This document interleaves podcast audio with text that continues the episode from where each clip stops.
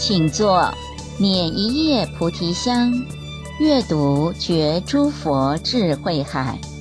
欢迎收听《放香三好青年》系列，让我们一同乐在书香中。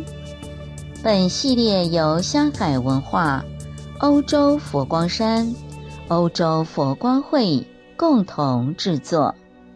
欢迎收听《三好青年》好书推荐。世界之心看欧洲，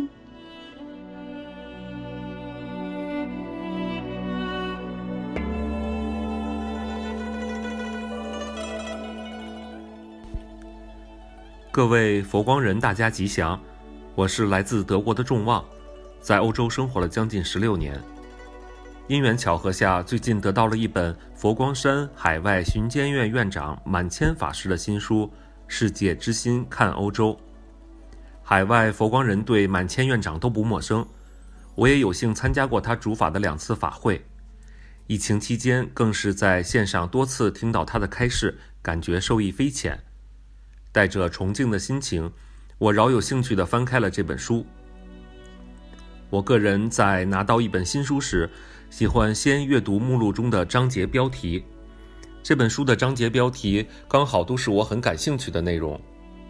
第一部分环保非常切合当下，因为我所护持的道场也十分重视环保，购物时都自带购物袋和环保餐盒，尽量不用一次性产品。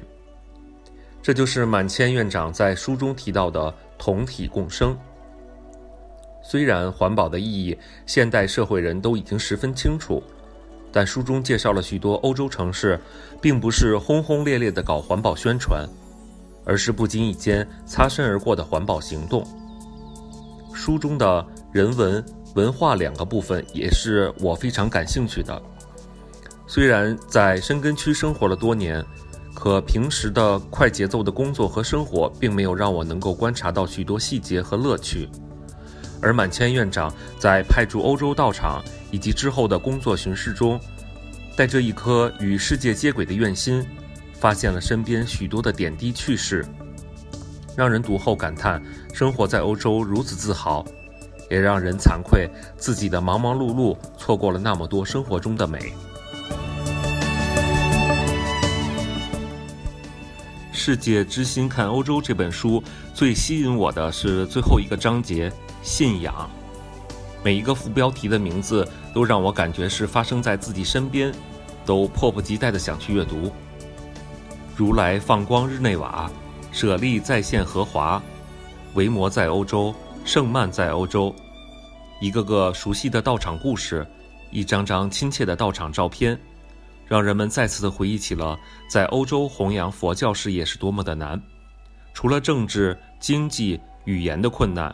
最难的还是文化的差异，但星云大师教导大家的无缘大慈、同体大悲的人间佛教精神，也深深地感动了非常多的欧洲人加入佛教大家庭。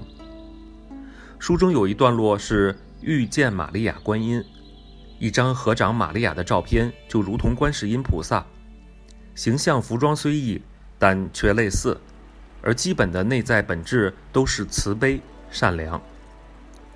这一章节之所以打动我，是因为一位学佛的好朋友在搬到了离道场很远的城市生活后，曾经非常的迷茫无助。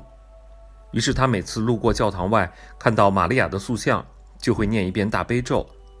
当时他跟我说，他就是把玛利亚当作观世音菩萨的。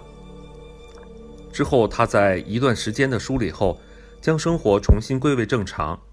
他很感谢佛法教会了他，无论多么困难都可以克服，都会拨开云雾，重见光明。满谦法师曾经问过自己一个问题，也深深地让我们欧洲信徒一直在思考，那就是为什么欧洲的人文如此荟萃，深厚而高的欧洲文明源自何处？